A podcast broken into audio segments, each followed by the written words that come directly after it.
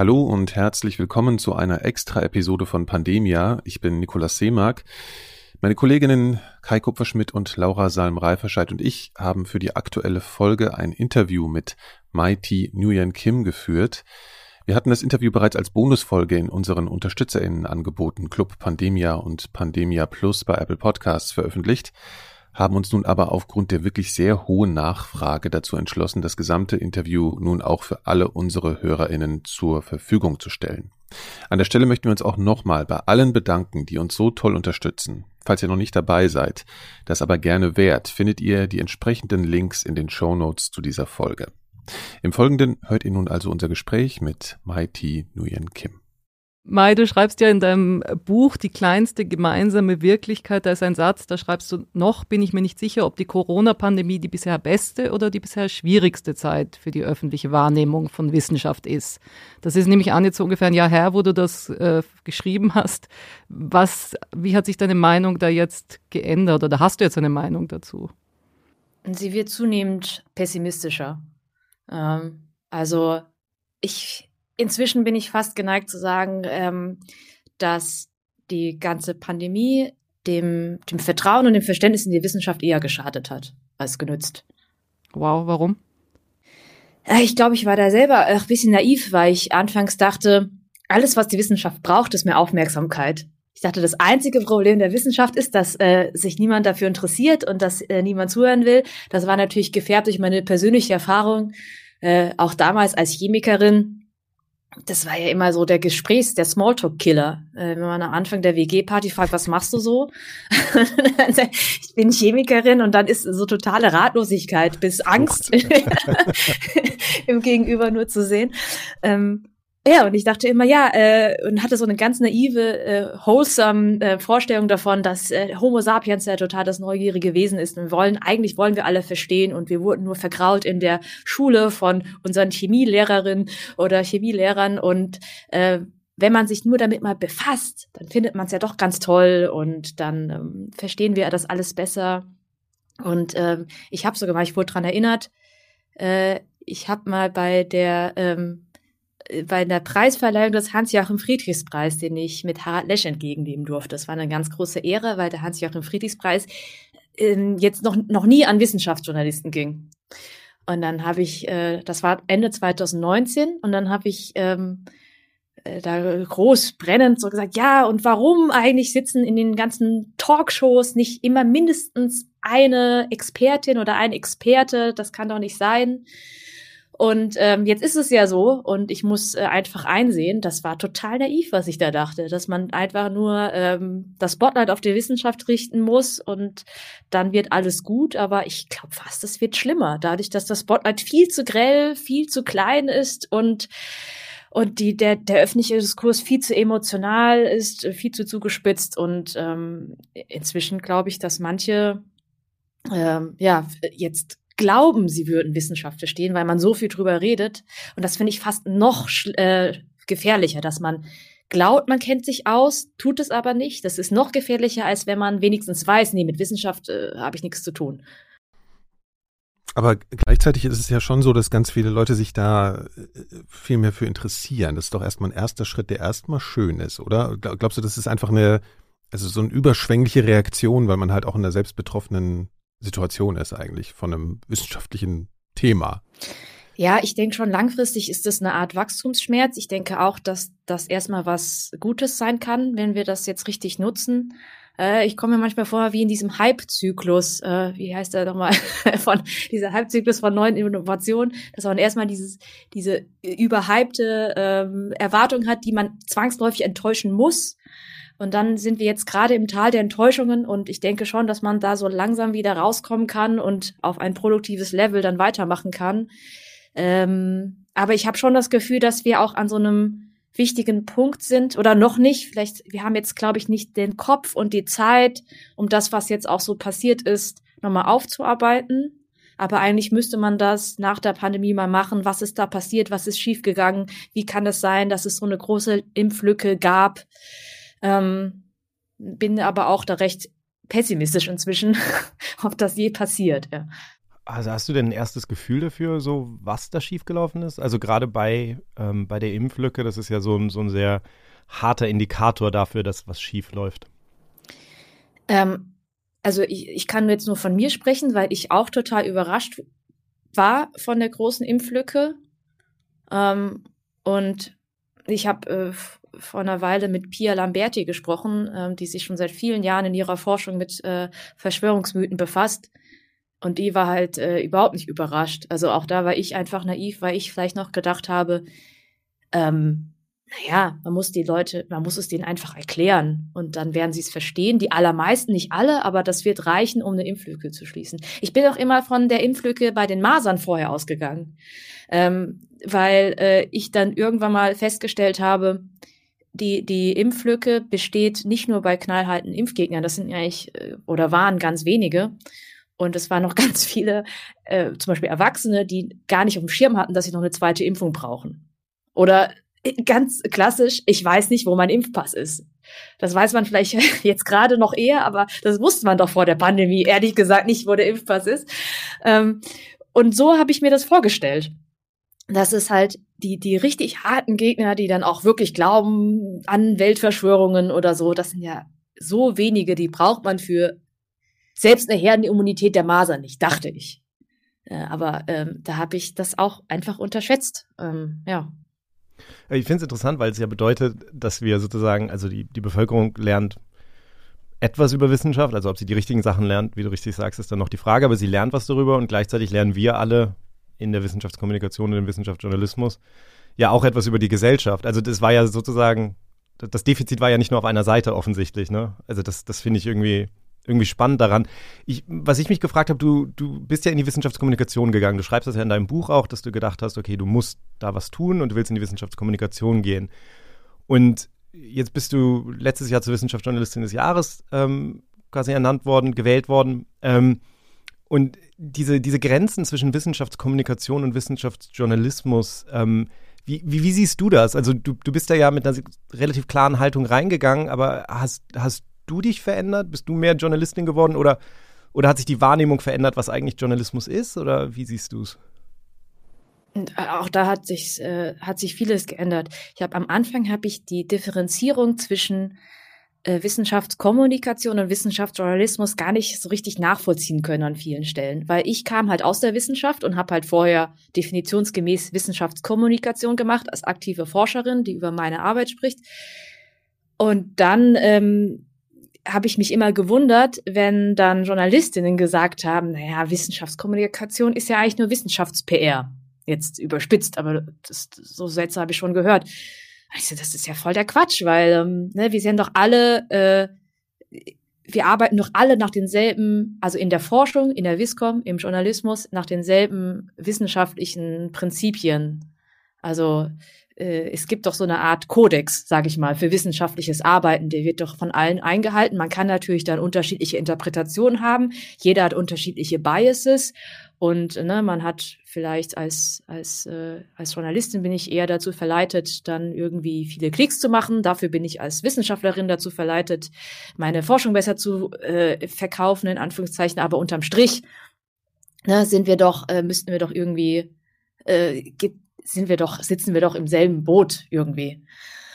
Äh, inzwischen würde ich mich ganz klar als Wissenschaftsjournalistin be betrachten, weil jetzt mir auch während der Pandemie eben ganz klar geworden ist, dass ähm, wer auch die Stimmen, die in den Medien überhaupt gehört werden, so oder so gar nicht repräsentativ sind. Das sind fast schon random, ganz spezielle Stimmen. Das können ganz, ganz tolle Stimmen sein, wie Christian Drosten, also total der, der Glücksfall.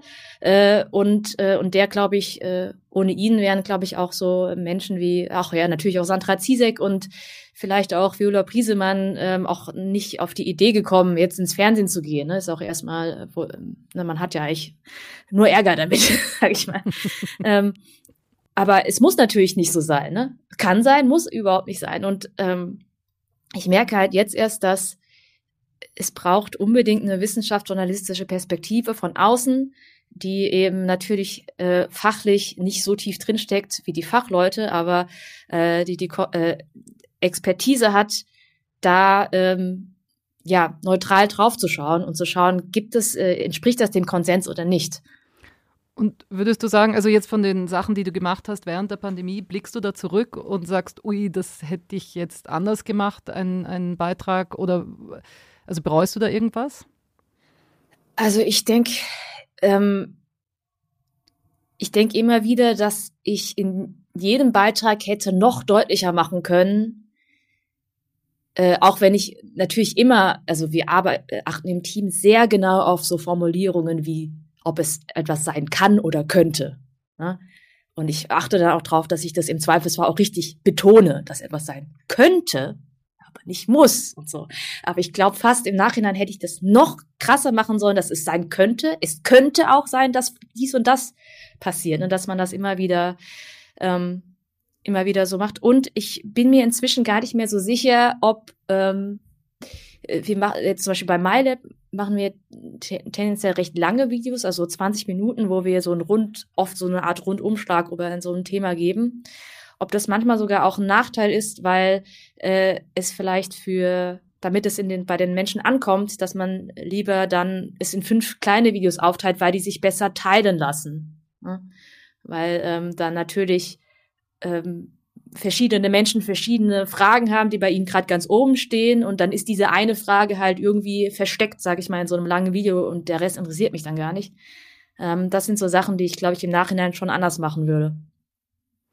Aber würde das dann nicht auch eigentlich wieder so zur Verkürzung beitragen? Also wir merken bei unserem Podcast, ist es so schön, wir können stundenlang irgendwas erklären. so schön, das, weil Niki es schneidet. genau, weil man irgendwie das Gefühl hat, okay, die Leute, die sich anhören, die, die, die, die freuen sich darüber, weil sie dann sagen, also das ist unser Feedback, die können das dann richtig differenziert verstehen und es ist eben nicht so schwarz-weiß. Mhm. Äh, ja, nein, also ich dachte jetzt zum Beispiel an so Videos, wo wir tatsächlich äh, auch ähm, ja, ein Video, das hieß sieben Fragen zum Impfen oder kritische Fragen zum Impfen, das dann auch sieben Kapitel hatte. Und da ist halt, natürlich ist es einerseits gut, weil die teilweise miteinander zusammenhängen, die Antworten. Aber ich habe schon das Gefühl, dass äh, so Aspekte, die wir eigentlich zum Beispiel in so einem Video schon beantwortet haben, immer wieder kommen, wo wir sagen, na, da, vielleicht wäre es doch ganz gut gewesen, vielleicht auch meinetwegen auch zusätzlich, diesen Aspekt nochmal ausgekoppelt irgendwie in die Welt zu setzen, damit er sich besser teilt.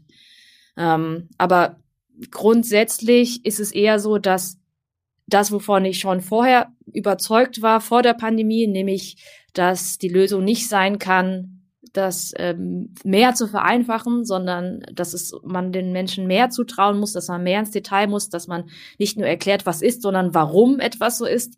Das hat sich eigentlich nur bestätigt ähm, jetzt durch diese Zeit, denn ähm, die, was die ganzen Verschwörungserzähler richtig gut können, ist vermeintliche Details, Detailtiefe die, die, die erschlagen dich dann mit irgendwelchen vermeintlichen ellenlangen Listen von Quellen, die nehmen Fachbegriffe in den Mund, wohl wissend, äh, und das stimmt natürlich dann auch alles nicht, aber sie klingen natürlich dann äh, sehr, sehr äh, genau und dann schaltet man stattdessen das Fernsehen ein oder irgendeine Talkshow, da wird das alles so ganz oberflächlich behandelt und dann fühlt man sich natürlich bei demjenigen ähm, besser informiert. Und ähm, da habe ich schon vor der Pandemie, ähm, haben wir gewissermaßen davon auch schon gelernt, ne? dass wir uns mal angeschaut haben, was machen, was erzählen die da eigentlich und auch zugestehen mussten, ne? die geben einem die, ähm, die erklären tatsächlich, wie sie auf ihre Ideen kommen. Die Erklärungen sind zwar auch äh, falsch, aber das ist äh, das müssen wir auch machen, halt nur richtig. Ja, finde ich total interessant. Also jetzt zum Beispiel bei dem bei der Lab League Theorie oder so, der, diese Furing Cleavage Site, die dann, also dass so viele sozusagen Nicht-Experten plötzlich irgendwie über die Details eines, eines Genoms reden, aber natürlich sind das am Ende auch häufig nur Schlagwörter ohne, ohne den Kontext. Aber ich finde es total interessant, was du gesagt hast über ähm, sozusagen, dass man noch klarer sagen muss, so die Unsicherheiten und, und ähm, ich habe mich nur gefragt, wenn wir jetzt auch über bei Wissenschaftskommunikation und Wissenschaftsjournalismus, ich finde es halt so interessant, weil wir ja in der Wissenschaft ist das ja total wichtig, dass man diese Unsicherheiten erwähnt.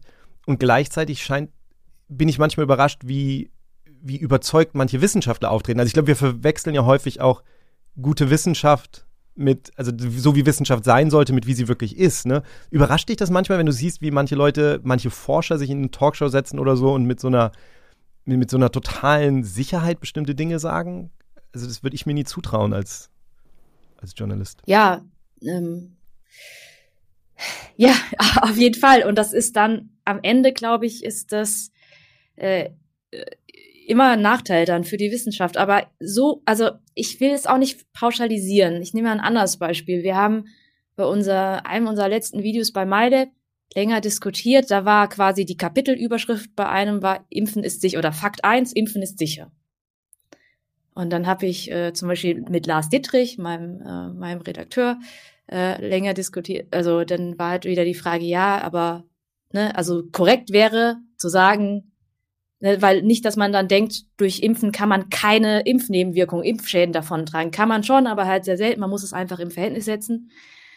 Und ähm, das ist etwas, was ich, glaube ich, jetzt vor der Pandemie dann auch so ausdifferenziert in jede, an jeder Stelle des Videos gesagt hätte. Jetzt habe ich mich aber tatsächlich bewusst dafür entschieden, diese Unterschrift so zu sagen, also das so zu sagen, auch zu wiederholen als Fakt.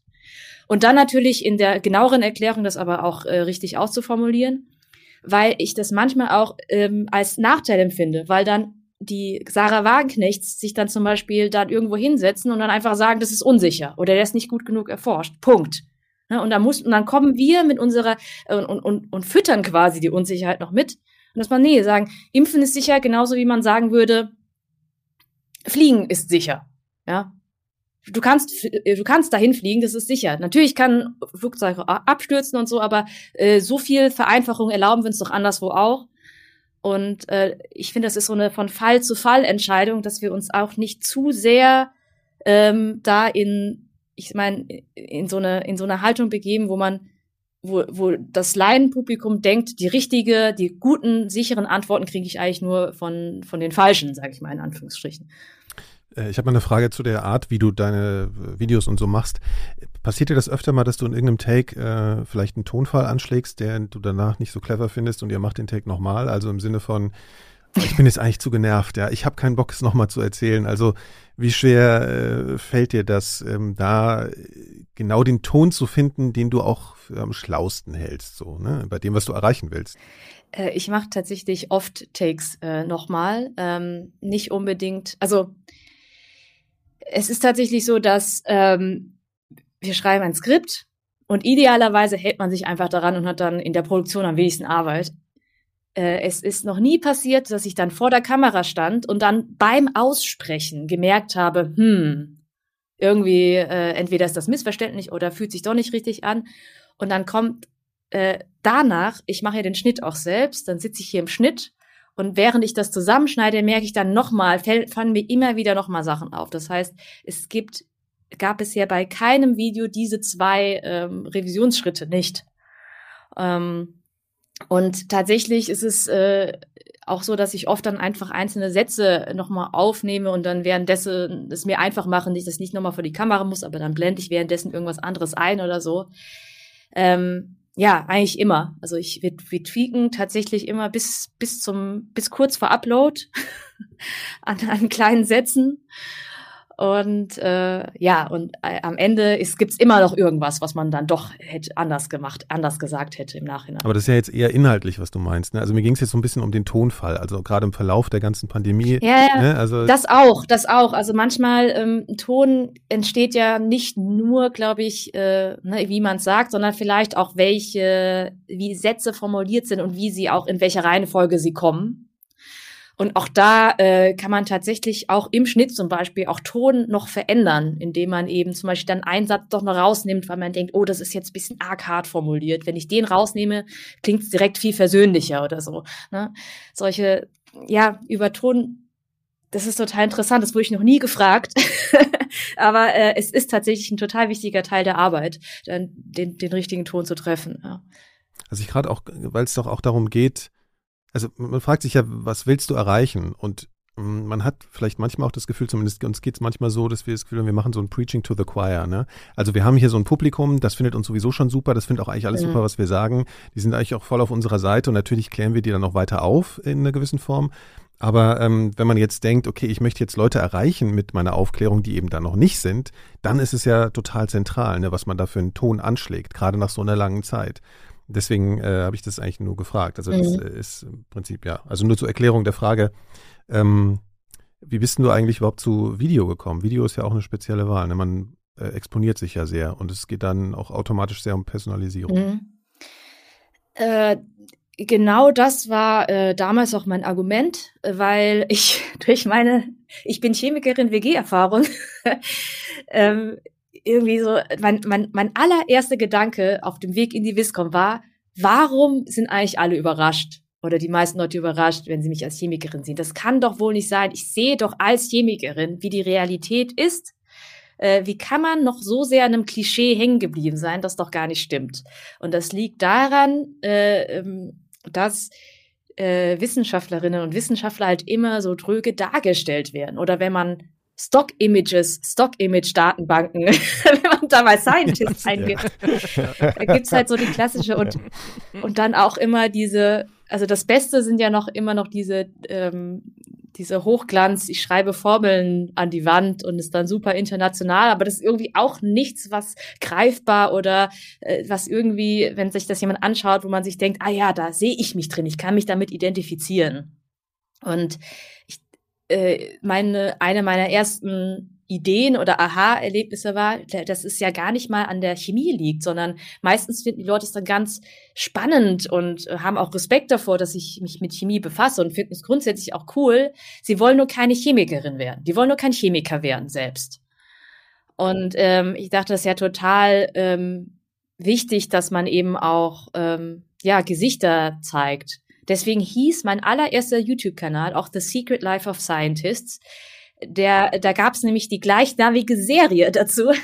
die habe ich produziert. Äh, da da, da habe ich noch in Boston äh, gewohnt äh, zum Forschen eine Zeit lang und da habe ich einfach Freunde von mir porträtiert, wo es ähm, die alle Scientists oder meinetwegen auch Engineers waren und äh, die, wo es aber eben nicht um ihre wissenschaftliche Arbeit ging, sondern um explizit alles andere. Was sind das für Menschen? Haben die auch Hobbys? Oder gar Freunde? Ja. Und sie sind vielleicht auch ganz sympathisch und man kann sich sogar mit denen identifizieren. Das war so meine, meine erste Idee und gewissermaßen stimmt es auch immer noch. Ähm, denn ähm, ich denke, wenn, ne,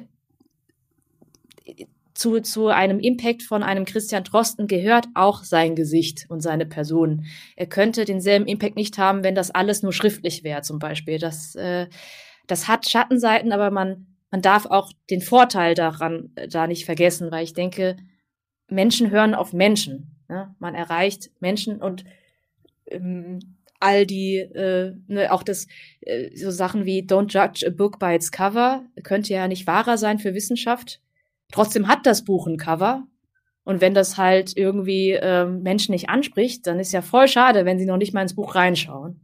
Und solche Oberflächlichkeiten und sowas wie, äh, ne, Pers Personas, ähm, die eigentlich nichts mit den wissenschaftlichen Inhalten zu tun haben, können natürlich sehr wichtige hm, Vehikel sein. Wenn du, wenn du die Schattenseiten gerade erwähnst, wie, wie ist dein Erleben? Also man hört es jetzt ja, also von Christian Drosten habe ich es jetzt mehrfach natürlich gehört, von anderen Leuten, ähm, wie sehr die zu kämpfen haben mit, äh, mit Hassmails und allem. Ich frage mich dann immer, jetzt auch noch als Frau mit Migrationshintergrund, ob das dann im Grunde genommen noch mal, noch mal schlimmer ist, was du erlebst oder bist du da, also wie, ja, also was also, erlebst du und wie gehst du damit um? Ich bin da halt sehr privilegiert, würde ich sagen, dadurch, dass ich da sehr professionelle Strukturen um mich herum habe, durch äh, das ZDF, durch meinen Ver Buchverlag, durch mein Management, durch mein Team, das ich auch selber hier bei mir, mein eigenes MyLab-Team und so. Ich, ich gucke ja ähm, jetzt schon seit über einem Jahr einfach gar nicht mehr in die Kommentare. Das heißt, dass man kann mich gar nicht erreichen. Also wer auch immer mir böse Sachen schreibt, äh, ich, ich lese die, also es ist, es ist, es ist eine Zeit, Zeitverschwendung. Das ist vielleicht mal eine gute andere Nachricht. Leute lesen, aber die natürlich dann auch ein bisschen besser, also ne, die hm. irgendwie dann auch in einer größeren Distanz damit umgehen können. Wichtig ist natürlich, dass dann justiziable Sachen, auch dass denen einfach knallhart nachgegangen wird. Da muss ich mich zum Glück auch nicht drum kümmern, sondern ne, das ist und ich finde es immer ein bisschen schwierig, diese Frage zu beantworten für andere, weil ich weiß ganz genau, dass andere Menschen in der Öffentlichkeit und vor allem auch andere Frauen solche Strukturen eben nicht haben. Und das finde ich schon ein großes Problem. Ähm, und ich glaube, ich möchte trotzdem auch nochmal quasi als auch Motivation an, an die WissenschaftlerInnen da draußen. Das ist natürlich jetzt gerade eine Ausnahmesituation bei äh, während der Pandemie, aber nichtsdestotrotz ist Wissenschaft immer noch ein ein dankbares Thema, um damit in der Öffentlichkeit zu stehen, auch als Person. Weil am Ende, du kannst es, ich finde, ich kann es sehr gut von meiner Person trennen. Na, es geht ja gar nicht um mich. Es ist äh, was ganz anderes, wenn ich jetzt Politikerin wäre. Das äh, allein dafür habe ich Respekt äh, vor allen Politikerinnen, weil ich das richtig krass finde. Und ähm, letztendlich finde ich, kann man dann auch ähm, ne, und und wenn dann nicht gerade Pandemie ist, hat man normalerweise auch ein extrem dankbares Publikum. Ne? Auch äh, wenn man, ähm, wir haben, wir, wir, wir sammeln im Team, also das macht äh, vor allem Lars, der sammelt äh, äh so in interessante Kommentare in so unterschiedlichen Ordnern. Wir sammeln so Screenshots und wir haben auch einen, einen, einen äh, Motivationsordner, ne, wo halt so drin steht, guck mal, wie, wie toll das ist, ähm, was für eine tolle Community wir haben oder ähm, wie wir doch irgendwie was Gutes erreichen können. Und das darf man natürlich auch nicht äh, vergessen. Und ich glaube, trotz allem ist es bei der Wissenschaft äh, immer noch besser, als wenn man sich mit politischen Themen ähm, oder Meinungsthemen ähm, in die Öffentlichkeit stellt. Da ist man noch viel verletzlicher. Aber dass es so ist, ist natürlich ein Problem unserer Gesellschaft, dass wir irgendwie, auch das gehört zu den großen Themen, die wir mal verarbeiten müssten, ne, wenn wir mal wieder nach der Pandemie Zeit und Luft dafür haben. Aber weil es schon ein, eine neue Dimension, nicht, dass jetzt auch in Medien, also jetzt zum Beispiel in der Bildzeitung aufgegriffen werden, Wissenschaftler und die aktiv äh, in, ins Spotlight gestellt werden, nach dem Motto, die sind schuld. Das ist schon, das ist schon anders, oder? das ist einfach abartig. Das ist äh, ich so äh, so verabscheuenswert, sowas zu tun. Äh, das sind ja auch alles intelligente Menschen, die da arbeiten, die genau wissen, was sie da machen. Kann ich Ihnen denn jetzt nur jetzt unterstellen? Ähm, weil das führt dazu, dass sich halt ähm, seriöse Menschen aus den Medien zurückziehen. Und was viele vielleicht gar nicht auf dem Schirm haben, ist, dass sich viele schon längst zurückgezogen haben. Also viele, glaube ich, ähm, haben merken gar nicht, dass äh, zum Beispiel Sandra Zizek noch nie in der Talkshow war.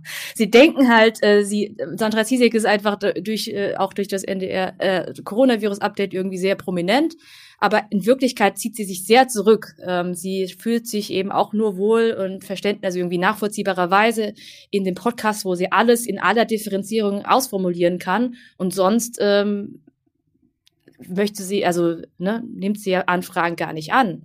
Äh, selbes bei, äh, dasselbe bei Christian Trost. Man muss schon ähm, genau hinschauen, dass diejenigen, die das sich noch antun, das ist ja erstmal nur äh, ein, ein kleiner Ausschnitt und ähm, solche Aktionen wie äh, von der Bild, dass man äh, also das ist ja auf so vielen Ebenen falsch. Ne? Es ist auch einfach sachlich, faktisch falsch.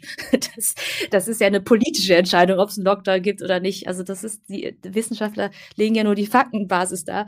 Aber das genau das noch dazu beiträgt, dass die wenigen, die sich das noch antun, sich dann auch noch langfristig zurückziehen. Ne? Oder dass äh, manche dann vielleicht auch gar nicht von vornherein es gar nicht erst versuchen. Nur, nur um das einmal zu erklären, also die, die Situation mit der Bildzeitung, das waren ja jetzt äh, Michael Mayer, Hermann, Dirk Brockmann und äh, Viola Priesemann, ne? Ähm, die, da, die da spezifisch sozusagen angegangen wurden. Aber das war ja mal eine Situation, wo dann danach die, ähm, die Wissenschaftsorganisationen sich sogar geäußert haben. Ähm, ist das aus deiner Sicht irgendwie ein positives Signal, wenn, wenn sowas, also ich meine, natürlich sollte es dazu gar nicht erst kommen, aber ich habe das zumindest in der Vergangenheit nie so erlebt, dass dann so ein Schulterschluss innerhalb der Wissenschaft stattfindet und, und, und das zumindest mal, es mal Kontra gibt. Und in gewisser Weise hat Christian Drosten das ja damals mit seinem Ich habe Besseres zu tun auch schon so ein bisschen da so, ein, so einen Ton vorgegeben, den, den ich neu finde.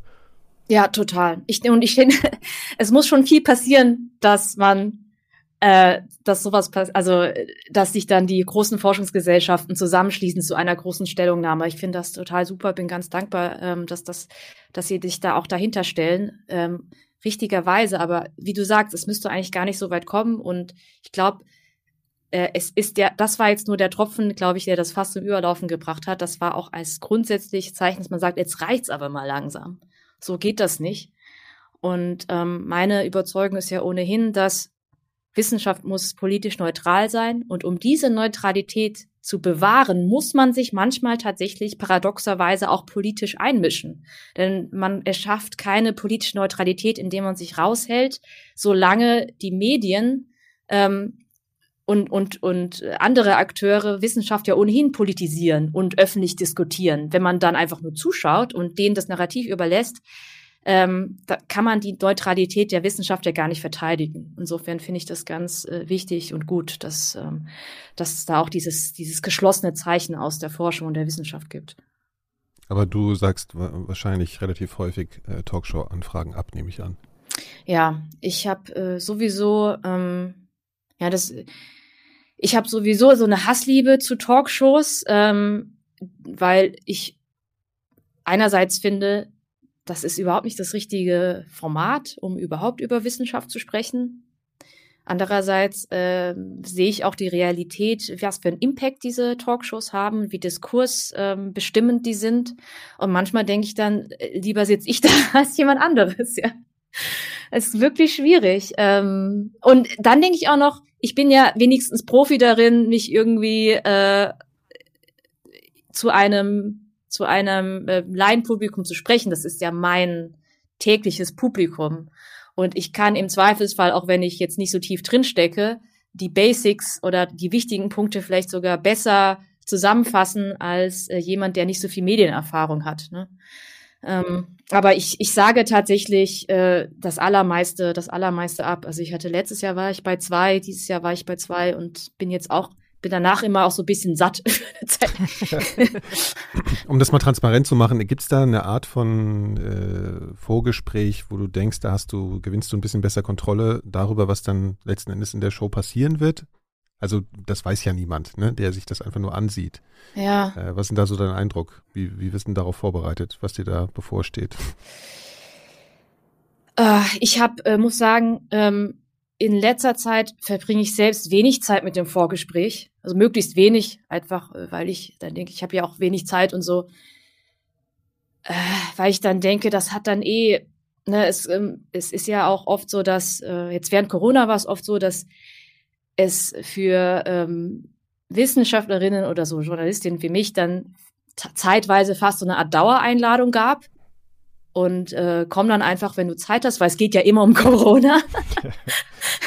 das ist ja neu, ne? weil normalerweise wird natürlich sehr spontan und sehr kurzfristig in diese Sendung eingeladen. Aber für viele politische Akteure gilt es ja nach wie vor und es gibt dann trotzdem von Woche zu Woche andere andere Fokusthemen und dann weiß man ja auch nie, wer eingeladen wird. Also nur als Beispiel, um das mal, mal so transparent zu machen. Ich war bei Maybrit Illner, ich weiß jetzt schon gar nicht mehr, ob das dies oder letztes Jahr war, das verschwimmt alles. kennt, kennt man wahrscheinlich dieses Gefühl. Ja. Irgendwann in den letzten zwei Jahren. Äh, und das war so, so typischerweise, wo ich einfach äh, grundsätzlich gesagt habe, okay, äh, ich glaube, ich gehe tatsächlich auch noch mal, ich gehe mal hin. Ähm, äh, ich finde Maybrit Inner tatsächlich auch irgendwie ähm, im Schnitt auch noch mal konstruktiver als manche andere Polit-Talkshows. Und ähm, wusste aber, wusste natürlich nicht, dass ich an dem Tag, wo ich mir dann halt freigehalten habe, wo ich gesagt ich gehe hin, dass dann kurz vorher alles nicht machen war und ich dann mit Jan-Josef Liefers da sitze, wo ich auch gesagt hätte, wäre ich jetzt extra nach äh, dahin gefahren, äh, wahrscheinlich nicht, habe dann halt irgendwie versucht, das Beste draus zu machen. Ja? Aber das sind halt so Sachen, die man auch natürlich nicht weiß und auch deswegen denke ich auch so, ja gut, äh, man kann, äh, wo ich selber sage, ja, Vorgespräch, ich meine, wir wissen ja schon ungefähr, ähm, äh, wie es da so läuft und letztendlich ist es so, dass ähm, ich auch nicht genau weiß, das ist auch Meinungssache. Ne? Manchmal, man kann auch nicht immer, äh, man darf nicht unbedingt äh, von vornherein nur Böses unterstellen, wenn man zum Beispiel Sarah Wagenknecht da schwurbeln lässt, weil ich mir jetzt schon vorstellen kann, dass manche Redakteure dann sagen, ja, aber das ist doch eine Stimme, die es in der Bevölkerung gibt und wir müssen die irgendwie auch abbilden und die kann ja und die kann ja dann debattiert werden. Und äh, das habe ich einfach nur eine Meinung. Meine Meinung ist, die soll nicht debattiert werden, nicht erklären statt debattieren. Ne? Man soll diese Punkte aufgreifen, aber gar nicht äh, als streitbaren Punkt darstellen, sondern sie einfach nur erklären. Ähm, ja, und da, da, das sind dann einfach Meinungen, die da auch redaktionell auseinandergehen. Was ich häufig höre, wenn ich irgendwie so mit, mit Redakteuren dann spreche, ist, dass diese, es gibt ja immer die Diskussion im Journalismus über Gatekeeping, ne? also dass wir früher mal Gatekeeper waren und eigentlich sind wir es nicht mehr. Und das sozusagen man früher vielleicht noch die Entscheidung hätte treffen können, solche Leute dann nicht einzuladen und weil man dem Aufmerksamkeit gibt, aber dass die ja im Moment dann machen die halt ihren eigenen Podcast oder so genau. und haben dann und die Meinung ist eh draußen. Ne? Also das, das ist ja schon auch eine neue, ähm, eine neue Situation. Ich hatte letztens mit der mit der Chefin von der Pressestelle von einem deutschen Institut zu tun, die die quasi gesagt hat, so ja Wissenschaftsjournalisten spielen eh keine Rolle mehr für uns, weil ähm, die die die bestimmen ja eh nicht den Diskurs. So. ja, ja, das hat mir getan, ne? Das, ja, ging mir auch so. Ähm, wie, ja, ich weiß nicht, ich, ich frage mich manchmal, wie also ich meine, also ich, ja ich sehe es ganz anders. Ja. Ich sehe es anders. Ich, äh, ich, ähm, es hat ja immer, alles hat ja gute und schlechte Seiten. Auch dass das Gatekeeping, äh, dass das Sender-Empfänger-Prinzip halt aufgebrochen wurde. Ähm, aber ich finde, das bisschen Gatekeeping, das wir haben, ist umso wichtiger geworden. Also gerade ich, wir haben, also wir haben die Diskussion jetzt zum Beispiel bei MyLab schon seit seit langem, schon lange vor Corona. Da waren wir auch immer wieder, wurden wir herausgefordert von äh, Klimawandelleugnern und von irgendwelchen Verschwörungstheoretikern, die ja gesagt haben, hier, äh, wenn du dich traust, diskutier doch mit uns und so, wo teilweise Kommentarspalten für paar Videos einfach unbrauchbar waren. Das haben wir natürlich dann ganz bewusst ausgesessen. Wir gesagt, nee, wir lassen uns hier nicht mobben. Wir geben euch keine, ihr könnt euch, ihr könnt noch so lange schreien, wie ihr wollt, wir geben euch diese Aufmerksamkeit nicht. Dafür ist unsere Reichweite viel zu wertvoll. Und dann gibt's aber irgendwann einen Punkt, wo man wirklich auch das muss man wirklich redaktionell entscheiden muss. Man sagt, okay, diese Meinung ist so eh schon so groß. Wir machen sie eh nicht mehr, natürlich, man macht sie immer ein bisschen größer, aber in der Abwägung lohnt es sich, weil man die zwingend die banken muss oder so. Ähm, aber ganz oft, was halt äh, viel zu viel passiert, ist, dass die Medien erst Sachen groß machen, die gar nicht erst groß wären. Viel zu viel. Allein schon, was irgendwie in Telegram-Gruppen dann gepostet wird, hätte eigentlich nur einen Bruchteil des Impacts, wenn diese Screenshots nicht durch alle Medien gehen würden. Und das ist so ganz klar, das ist so, da kann man doch nicht so tun, als würden diejenigen den Diskurs bestimmen. Ihr habt doch immer noch, ne? Jeder von uns bestimmt den Diskurs mit. Ähm, und da ist die quasi die Eigenverantwortung. Also jeder ist ja quasi Sender und auch Gatekeeper gleichzeitig. Und diese, diese Verantwortung ist halt jetzt größer als je zuvor. Das ist ja, das ist ja so ein bisschen wie mit der Pandemie. Jeder kann das Virus, wenn er infiziert ist, weitergeben und in unserem Informationsökosystem gibt jeder ständig Falsche Informationen weiter ja. und, und mhm. das führt so ein bisschen zu dem Thema ähm, Medienkompetenz ne, und Schulen und, und, und ich denke, also ich, mir geht es wie dir, dass ich irgendwie immer desillusionierter bin, aber andererseits denke ich dann immer, wir müssen natürlich irgendwie eigentlich jungen Menschen beibringen, irgendwie in diesem Wust. Also ich meine, es ist ja eine völlige Überforderung für jeden Menschen. Das ist wahrscheinlich auch so ein Evolutionsmismatch. Dafür sind wir nicht. Ja, genau. genau. Absoluter Evolutionsmismatch, wo wir wirklich sagen, was auch immer wir da entwickelt haben, äh, ist nicht für diese Umwelt gemacht. ja. ja. Nee, genau. Also ich glaube, ich glaube, wenn du irgendwie in einer Dorfgemeinschaft von 20 Leuten irgendwie äh, quasi die Entwicklung des Menschen hattest und jetzt und dann war es halt wichtig, wenn drei Menschen dir das Gleiche sagen, selbst wenn es irgendwie zunächst seltsam scheint. Wenn dir jetzt, wenn dir jetzt irgendwie dreimal der gleiche Kommentar auf Twitter entgegenkommt, dann kommt das wahrscheinlich aus dem gleichen Fox News Beitrag und heißt überhaupt gar nichts. Ne? Also, aber aber wie wie, wie geht man damit um? Weil das Problem ist ja, dass die Schulen sozusagen, das ist natürlich ein irre langer Prozess und wir bilden dann natürlich immer aus für ein Informationsökosystem, das sich wieder komplett geändert hat, bis die Leute, ja. ähm, bis die Leute soweit sind. Ähm, ja, das stimmt. Aber ich glaube, es gibt trotzdem Strategien, so Propaganda- und Desinformationsstrategien, die sind nicht neu.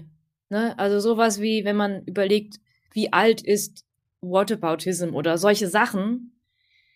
Ähm, ne, es gibt dann natürlich trotzdem immer ganz spezifische ähm, Fallstricke, die durch neue Entwicklungen und so weiter sich immer weiterentwickeln. Aber ähm, es ist ja nicht so, dass wir allein schon so eine Basis hätten. Und, und ich denke, die könnte man durchaus in Schulen, bereits in Schulen ähm, unterrichten. Ähm, und ich finde es auch eigentlich voll krass, äh, dass ich in meinem naturwissenschaftlichen Studium, Universitätsstudium, auch sowas, das mag inzwischen anders sein und vielleicht auch bei bestimmten Unis, aber ich hatte auch nie so ein Fach wie wissenschaftliches Arbeiten oder Denken. Ich habe das tatsächlich erst bei Doing während der Doktorarbeit erst gelernt, weil ich noch Diplom hatte. Ne? Ähm, das ist, äh, das geht ja eigentlich auch gar nicht. Ähm, sondern das muss äh, nicht nur an den Unis, sondern schon an den Schulen stattfinden und sich eigentlich immer weiterentwickeln. Das sind schon so äh, wenigstens, dass man gewisse Strategien und Muster erkennen könnte, ne? dass man äh, das, das, das schützt natürlich nicht vor Bias und vor Bauchgefühl und so weiter, aber ähm, es hilft zumindest, sowas schon mal möglichst früh gelernt zu haben. Aber, hat der Wissenschaftsjournalismus das nicht jetzt auch Jahre, Jahrzehnte lang genauso gemacht? Also in den Schulen werden nur Fakten beigebracht ähm, und nicht wirklich, wie die Fakten, wie man die überprüft, ob die, oder wie man darauf gekommen ist, dass das ein Fakt ist. Und der Wissenschaftsjournalismus hat sich ja auch immer auf einzelne Studien gestürzt und Ergebnisse propagiert und viel weniger den Prozess der Wissenschaft dargestellt. Ne? Ähm, das ist ja auch schwierig. Also ich meine, ich aus meiner eigenen Arbeit spannende Geschichten über den Prozess der Wissenschaft zu schreiben, ist, ist, ist schwierig. Aber müssen wir da noch viel radikaler werden im Wissenschaftsjournalismus? Äh, äh, also, dass wir unsere Arbeit da viel stärker ausrichten auf den Prozess und weniger auf die Ergebnisse? Ich hätte jetzt äh, fast, also sicher, sicher gibt es auch da Luft nach oben. Ich hatte halt nur jetzt während der Pandemie das Gefühl, äh, dass wir einen unglaublich starken Wissenschaftsjournalismus in Deutschland haben. Ähm, vor allem äh, die Kolleginnen aus dem Print. Ich finde, da sind unglaublich, die haben auch mich selbst und unser ganzes Team auch mitgetragen durch die Pandemie. Ähm, wo sehr viel Luft nach oben ist, ist alles, sobald es irgendwie ähm, mehr Optionen zur Dramaturgie gibt als ein Text, dann ja. äh, äh, verschieben sich die Prioritäten. Und deswegen ist auch am schlimmsten, finde ich, immer beim Bewegtbild. und man sieht es ganz deutlich, wenn man den Fernseher einschaltet. Also wie, wie flach und wie oberflächlich und wie wenig Zeit das ist. Da ist ja gar nicht mal Zeit, um überhaupt theoretisch in Prozesse einsteigen zu können. Ähm, ich glaube, da vielleicht. Und ähm, ich, ich glaube, es würde aber schon viel helfen, wenn, wenn halt äh, vielleicht äh, alle Nicht-Wissenschaftsjournalisten da äh, vielleicht auch inzwischen einsehen würden, dass wir da schon eine spezielle Expertise haben, auf die auch mal auch auf man äh, auch mal zurückgreifen kann. Aber es ist ja auch schwer, das so abstrakt zu erklären. Du musst ja auch gleichzeitig äh, Neugier wecken und Interesse. Ne? Also das ist ja das Problem. Deswegen ist es äh, wahrscheinlich echt am wichtigsten, dass man es früh in der Bildung macht. Ja, und ähm, was natürlich auch wichtig ist, dass man auch wissenschaftliche Prozesse, da gibt's ja auch viel Kritik, ne? Also sowas wie ähm, äh, Publikationsdruck, der dazu führt, dass nicht die beste Forschung publiziert wird oder die prekären Arbeitsbedingungen, ähm, Stichwort Hashtag Ich bin Hanna, die auch wiederum am Ende der Wissenschaft schaden, weil nicht die besten Leute dann äh, vorankommen und so weiter. Ähm, das gehört ja alles mit dazu. Und äh, es ist natürlich sehr anstrengend, weil die, die allgemeine Le Medienlandschaft, also äh, die ist ja dafür ausgelegt, dass du missverstanden wirst. Und äh, wir haben schon angefangen, jetzt zum Beispiel in Videos zu gucken, gibt es einzelne Sätze, die halt rausgeschnitten werden können, die man super in irgendwelchen Gruppen posten kann. Also äh, wir können das nicht immer vermeiden, ne? Also, aber äh, so weit kommt es ja schon. Man muss ja immer damit rechnen, aus dem Zusammenhang gerissen zu werden. Ne? Und das ist, äh, das ist alles, alles sehr, sehr anstrengend. Also äh, man, es ist, es ist ein ganz groß systemisches Problem, das man nicht allein im Wissenschaftsjournalismus lösen kann. Und hast du das Gefühl, das ist, das ist anders, zum Beispiel in Amerika? Also, dass da die, die Wissenschaft. Um Gottes Willen. nee, also es ist ja vielleicht, äh, also mindestens mal genauso schlimm, wenn nicht schlimmer, ne? Also, ähm, ich habe ja in, ich wurde ja in Amerika überhaupt, ich kam ja auch äh, durch Amerika, wurde ich glaube ich sehr geprägt, dass ich überhaupt auf Wissenschaftskommunikation kam. Also da sind ja immerhin, da sind die Amis ja, waren uns auch immer voraus.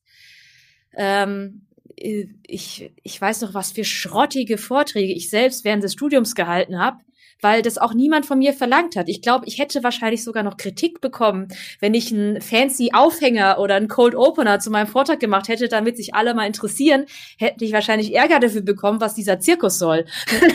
so ungefähr. Und äh, wie man, wie man so über seine Arbeit spricht oder auch dieses ähm, erstmal zu checken, dass man ja total Zeit verschwendet, wenn man so über seine Arbeit spricht, dass es niemand versteht. Das habe ich auch selbst in den USA erst gelernt. Aber äh, was ich auch gleichzeitig äh, dort mit mir passiert ist, dass ich ähm, vielleicht so ein bisschen politisiert wurde, fast schon. Also ich war eigentlich immer ein sehr unpolitischer Mensch und würde es immer noch, würde mich vielleicht immer noch so, so beschreiben. Ähm, aber es war wirklich eine idealistische oder schrägstrich politische Überzeugung, die mich dann doch in die Wissenschaftskommunikation gebracht hat, weil ich halt gemerkt habe, ja, äh, das kann ja nicht sein, dass ähm, ne, Frage, wie, wie politisch darf Wissenschaft sein, Gegenfrage, wie unwissenschaftlich darf Politik eigentlich sein. Und letztere Frage hat mich halt wirklich ähm, da rein bewegt, weil in den USA der Diskurs natürlich also nicht, nicht unbedingt natürlich, aber so, so, so, so sehe ich das, der Diskurs in den USA ist viel zugespitzter und emotionaler und schlimmer, finde ich. Also da ist es noch verhältnismäßig entspannt. Also man muss sich ja nur den, die, die Wahlkämpfe mal anschauen. Ne? Also das ist ja, was ist das für eine Shitshow da immer? Da kann man ja fast noch froh sein, dass es bei uns verhältnismäßig langweilig zugeht noch. Bist du eigentlich von politischen EntscheidungsträgerInnen äh, kontaktiert worden in der ganzen Zeit? Bist du in irgendeiner Weise offiziell oder inoffiziell in der Politikberatung gewesen? Äh, ich war ähm, einmal ähm, bei einer Beratung, wo es darum ging, wie, wie kann man die Impfkampagne voranbringen. Aber auch das war so ein bisschen ähm, desillusionierend für mich, weil jede Partei oder jede Fraktion einfach auch wieder ihre Lieblingsexperten dann einlädt, um das, was sie eh machen wollen, sich nochmal bestätigen zu lassen. so, und das ist so inzwischen auch so ein bisschen mein, mein Bild von der Politik, wenn es um wissenschaftliche Beratung geht. Ähm, Glaubst du, das wird sich jetzt ändern mit der neuen Regierung in irgendeiner Form? Nee, also ich, ich, ich habe eher, also ich, ich, ich weiß, es ist jetzt kein besonders konstruktiver Journalismus, den wir hier machen, aber ich habe eher so das Gefühl, ach du Scheiße, so werden wir also schon die ganze Zeit regiert. Äh, nur jetzt sehen wir es. ich finde es interessant, wir sind jetzt so ein bisschen so beim Thema Demokratie und so und, und wenn ich, wenn ich die zwei Jahre mir angucke, was mich am meisten schockt, ist irgendwie wie, also jetzt bei dem, gerade beim Impfen der Freiheitsbegriff, so wie, wie ja. der Freiheitsbegriff in Deutschland offenbar. Da würde ich auch so, da brauchen wir doch mal auch ein paar Ethik-Basics in der Schule, schon in der Grundschule. Ja, oder? Da war ich wohl sagen, das ist doch keine Meinung mehr. Das sind solche ethischen Basics, die sind in unserer Verfassung niedergeschrieben. Darauf haben wir uns alle geeinigt. Es ist ein gesellschaftlicher Konsens. Wie kann, wie können wir darüber noch diskutieren? Das ist auch allgemein Basiswissen, das offensichtlich fehlt. Aber, aber da kommen wir ja dann irgendwie auch an die Grenzen der Wissenschaft, ne? Weil wenn, ja, wenn Leute irgendwie sich in ihrer Fre also wenn, wenn wir Freiheitsbegriff immer individuell definieren und nie über, also weißt du, wenn jemand sagt, ich will aber die Freiheit haben, nicht geimpft zu sein, ich denke dann immer, was ist mit der Freiheit von meinem Vater, der irgendwie hm. ja, älter Freiheit ist und, und genau und, und der Freiheit, und wenn wir alle dann im Lockdown sind, wie viel Freiheit haben wir dann gewonnen? Also dieses, also da frage ich mich immer so, okay, wo, wo fangen wir da an? Oder wo hören wir auf? Ja, ähm, ja, am Ende ist es so wie alles, wäre die langfristige Lösung auch wieder Bildung. Ähm, und ich denke, was, was ähm, das Problem verstärkt momentan ist, dass diejenigen, die jetzt so nach Freiheit schreien, Freiheit zum Beispiel ungeimpft sind, die sind ja auch sehr laut und sehr wütend und ähm, haben einige eine mediale Aufmerksamkeit, die auch äh, unverhältnismäßig ist zu, zu der Anzahl der Menschen, die das wirklich so sehen. Und diejenigen, die dann zu Hause sind und vorsichtig sind und dann auch was sag zu sagen hätten zu ihrer persönlichen Freiheit, diejenigen, die die ähm, geliebte Menschen schon verloren haben an Covid-19 und so, die die hätten ja auch eine Stimme, die wird aber, die ist, die sind halt nicht so laut und so wütend. Und da ist wieder Stichwort Gatekeeping, glaube ich, ganz wichtig, weil das, das ist ja auch wieder wiederum ein, eine Frage, was ist Demokratie, was ist Freiheit? demokratisiert das Internet. Äh, und äh, ich würde sagen, äh, nee, nur auf den ersten Blick, weil letztendlich setzen sich diejenigen durch, die am lautesten schreien. Und zum Beispiel auch diejenigen, die die dickeste Haut haben. Oder diejenigen, die, die wie ich ein krasses Team um mich herum haben, damit ich mich, damit ich das alles äh, problemlos aushalten kann. Das ist äh, keine Demokratie. Da werden die lautesten und die stärksten oder die äh, ne, emotional ähm, robustesten Stimmen dann irgendwie äh, abgebildet und ganz, ganz viele nicht. Und äh, das würde schon viel helfen, wenn uns das als Medienmacher auch mal bewusst werden würde und wir auch gucken würden, wie können wir denn auch äh, tatsächlich ein demokratischeres Bild abbilden. Glaubst du denn, dass diese Menschen, also jetzt die, die andere Seite, die, die manchmal sehr laute Seite, zu erreichen ist? Also ich habe es mich gefragt, hast du in deinem Umfeld jemand mit Leuten zu tun, die unsicher sind wegen der Impfung. Also wir haben, glaube ich, alle so diese Erfahrung und dann merkt man ja, dann redet man ja doch anders mit Menschen, weil man plötzlich merkt so, also man tut es so leicht so ab manchmal, als Idioten ja manchmal auch Covidioten. Aber in, in Wirklichkeit sind das ja alles Menschen, die irgendwie Ängste haben und, und besorgt sind häufig. Und, ähm, und, und diese Auseinandersetzung ist, ist, ist ja echt schwierig. Hast du das in deinem Umfeld mal führen müssen oder? Es ist voll krass, weil ich habe mit so vielen ähm, Freunden gesprochen, die genau, die mindestens eine Begegnung hatten. Zum Beispiel, oh, Alter, alter Schulfreund, man sitzt beim Abendessen, plötzlich kommt raus, der ist nicht geimpft. Und dann gibt es plötzlich eine krasse Grundsatzdiskussion. Und das ist, mir ist das bis jetzt noch nicht passiert. Und ich vermute, äh, wahrscheinlich habe ich auch irgendwelche Menschen in meinem Freundeskreis. Das sind irgendwelche, von denen ich schon länger nichts mehr gehört habe. Die haben Angst Aber vor ganz dir. genau, nee, die keinen Bock haben, mit mir darüber zu reden, weil die ganz, weil die halt schon wissen, da gibt's gar keine äh, Option zur Überraschung mehr. Weil die schon, weil ich glaube, meine Haltung dazu zu öffentlich ist jetzt. Ähm, aber äh, ich kann nur für mich sagen, dass ich ja den Begriff Covidioten ganz, ganz schlimm finde. Ich kann ihn ein bisschen nach, ich kann den Frust nachvollziehen, der zu diesem Wort führt. Aber weil ich halt immer lösungsorientiert bin und so und ich finde, Empathie ist immer noch das aller, eine der aller, aller wichtigsten äh, ähm, Güter, die wir haben und das, was uns zu Menschen macht.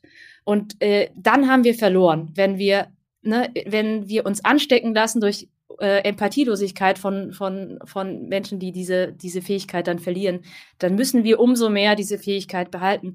Und ne, ich komme ja auch, mir hilft, glaube ich, auch mein Beruf an sich, weil ich bin jemand, als, ne, als Naturwissenschaftlerin habe ich gelernt, dass man mich, ne, dass das, was ich tue, eigentlich voll wichtig ist. Ich liebe es, aber ich bin damit, ich, ich, ich bin damit groß geworden, als Chemikerin groß geworden oder so wie alle Chemiker groß werden. Das interessiert niemanden und ich habe eine gewisse Bringschuld auch. Natürlich gibt's beides, ne? Es gibt eine Hohlschuld und eine Bringschuld. Aber ich gucke erstmal, was kann ich eigentlich machen? Was kann ich eigentlich tun, damit man das besser versteht? Was kann ich eigentlich machen? Ne? Welche Privilegien habe ich? Äh, ich bin hier ähm, ne, irgendwie in der Kleinstadt aufgewachsen, aufs Gymnasium gegangen, dann an der Uni und dann noch einen Doktor gemacht.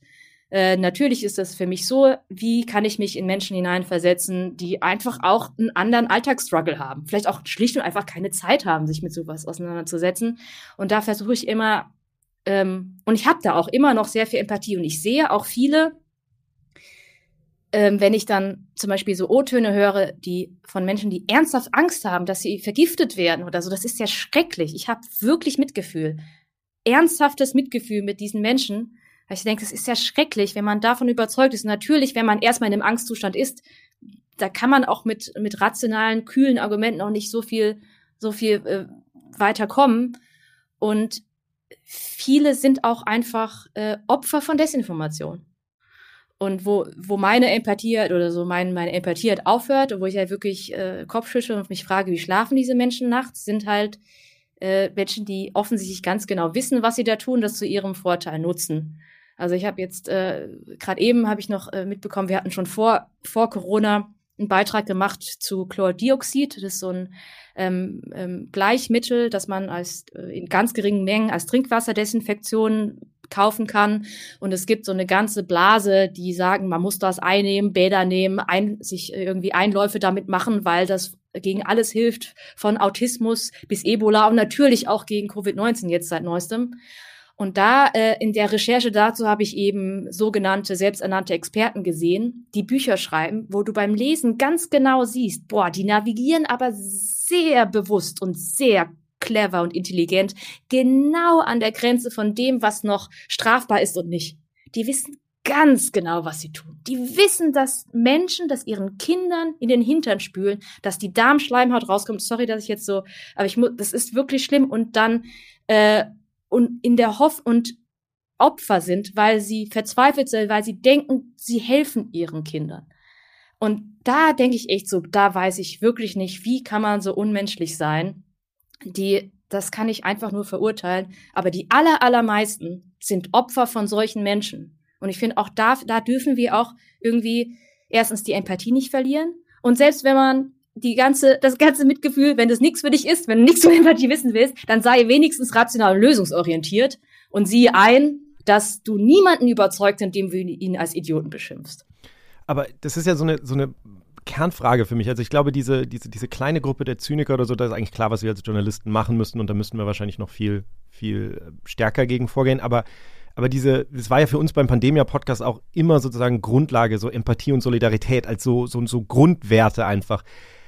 Aber wie erreichen wir diese Menschen? Weil ich denke, das, was wir hier machen bei Pandemia, das, was du machst, auch das, was Christian Drosten macht, am Ende erreicht das ja doch wieder hauptsächlich die Menschen, die, die, die irgendwie schon in, in diesem Informations-, in der gleichen Blase oder was auch immer unseres Informationsökosystems sind. Wie, äh, also, müssten wir nicht eigentlich irgendwie uns darauf ausrichten, andere Menschen zu rechnen? Wie machen wir das? Also ich habe da wirklich wenig. Ich glaube, wir, wir jetzt zum Beispiel als Wissenschaftsjournalisten können auch nur so viel machen, weil unsere Welt sind halt die Fakten und das Rationale. Ich glaube, was wir als Gesellschaft vielleicht viel mehr brauchen, sind diese Werte, diese Grundwerte wie Empathie oder was ist Freiheit ne, und was ist Demokratie. Das müssen wir ja auch in all den anderen Geschichten und in, äh, wenn wir jetzt Medien, in den Bildern, in den Unterhaltungsformaten oder so, da muss das stattfinden. Ähm, ne, also, weil wir können ja, die, die Fakten sind nur ein Teil, aber dieses Emotionale und die Werte, die können wir ja auch als, aus der Wissenschaft heraus gar nicht richtig vermitteln, weil es geht ja gar nicht um Wissenschaft bei Werten. Und ähm, ich denke, auch da gibt's bestimmt auch, auch viele Ansatzpunkte, aber natürlich sind die Medien auch äh, in, im ganz Großen, haben da einen großen Einfluss auf das, wie wir uns als Gesellschaft sehen. Und äh, da müssen vielleicht einfach auch, auch äh, neue Geschichten geschrieben werden. Ja. Ich finde es halt so interessant, weil du vorhin gesagt hast, du siehst dich immer noch als eher unpolitisch in gewisser Weise. Aber da denke ich mir so, diese zwei Jahre kann man sich ja als Wissenschaftsjournalist kaum angucken, ohne zu dem Schluss zu kommen, es geht um Werte und dann auch irgendwie das ist ja irgendwie politisch, ne? Also irgendwie werden wir ja alle politisiert durch diese Pandemie, oder nicht? Mhm. Ja, natürlich, ja. Ähm, also wenn ich sage, ich bin nicht so politisch, dann meine ich damit, ich äh, bin sehe nicht mich jemals in eine Partei eintreten, weil ich nicht äh, keine Partei jeweils finden werde, wo ich sagen würde, da gehe ich jetzt immer mit oder ich habe nicht bei jeder Wahl dieselbe Partei gewählt, sondern ähm, guck dann schon immer, ne, was ist äh, das meine ich damit. Aber ähm, es ist ja auch gar nicht so, wie du es jetzt gerade ähm, ähm, geframed hast mit Werten und wir müssen, und das ist ja auch wieder, sobald es um Werte geht, geht es um Politik. Äh, da stimme ich dir grundsätzlich zu. Und dann und in der Hinsicht muss man ja auch sagen, es ist ja auch wichtig, dass wir politisch sind. Ne? Ähm, und deswegen ist es auch ähm, äh, Wissenschaft ähm, ist ja auch in jeder Neutralität, die sie anstrebt, ist nicht in einem Vakuum, sondern ist immer in einem gesellschaftlichen Kontext und ist immer zu bewerten in einem äh, innerhalb von gesellschaftlichen Werten, auf die wir uns geeinigt haben. Erst diese Werte geben ja der Wissenschaft auch ihren Wert und ihren Sinn. Ähm, und äh, ja, deswegen ist das ganz übergeordnet, glaube ich, äh, das eigentlich Wichtige. Ne? Was sind die, was, auf welche Werte haben wir uns eigentlich geeinigt? Wir müssen uns erinnern, was ist eigentlich der Konsens? Ist der immer noch so da? Müssen wir den vielleicht neu verhandeln? Aber wir dürfen das auf jeden Fall nicht zu einem Selbstläufer äh, werden lassen, sondern ich denke, da ist, glaube ich, der größte Bedarf, dass man das mal aufarbeitet. Ähm, ja, auf, auf welche Werte, auf ganz, ganz grundsätzlich wir uns zumindest einigen sollten. Was konsumierst du eigentlich an, an Medien, also was deine Mediendiät sagt man ja, glaube ich, heutzutage. Und vor allen Dingen aber, was, was, was machst du sozusagen, weil ich es sehr schwer finde, in den letzten zwei Jahren abzuschalten und nicht über Corona nachzudenken. Hast du eigentlich irgendwas gefunden, was dich rausholt? Also ob es jetzt eine Fernsehserie ist oder ein Buch, aber ich meine, du hast ein kleines Kind insofern. ja, genau. Es ist lustig, dass ich ähm, seit ich hatte immer während der Doktorarbeit das Gefühl, ich bin, ich lebe unterm Stein. Also ich bin da einfach Nachbar von Patrick Star. Ich krieg einfach nichts mit. Ich bin die ganze Zeit irgendwie so ähm, vertieft in meine Forschung. Und das, das Schöne ist, dass ich halt, ähm, man hat ja, äh, Stichwort Politik und Wissenschaft, man hat ja, man muss ja eigentlich Nachrichten lesen, auch um seinen Job als Wissenschaftsjournalist richtig zu machen. Ja. Und deswegen ähm, ist fast ein bisschen traurig, dass ich eigentlich momentan nur Nachrichten und Paper lese es ist schon sehr lange her, ich glaube seit der Doktorarbeit, wo ich meinen Roman gelesen habe. Und das liegt äh, auch an, das ist jetzt die Antwort auf die zweite Frage, an unserer neuen Familiensituation. Also dieser kleine Mensch hat mich wirklich gerettet auch. Also weil ähm, es fiel mir auch äh, durch so ein einfach dieses dieses Kinder sind Kinder sind ja so pure das ist ja so toll. Du, du gewinnst auch wieder Glauben an Homo sapiens als Spezies, wenn du so ein Kind aufwachsen siehst. Kinder sind so toll. Also diese Lebensfreude, diese Neugier, dieses, ne, wo man sagt, äh, ich, natürlich bin ich jetzt biased, aber wenn ich mir jetzt so ein Menschenkind mit so Tierkindern vergleiche, sind Menschen schon irgendwie die coolsten Tiere, ja. So. und, ähm, und das, äh, so, da, da, wo ich immer vorher, vor der Pandemie auch immer sehr bewusst sagen musste, okay, ich lege jetzt das Handy weg, ich schalte jetzt ab, das konnte ich schon ganz gut.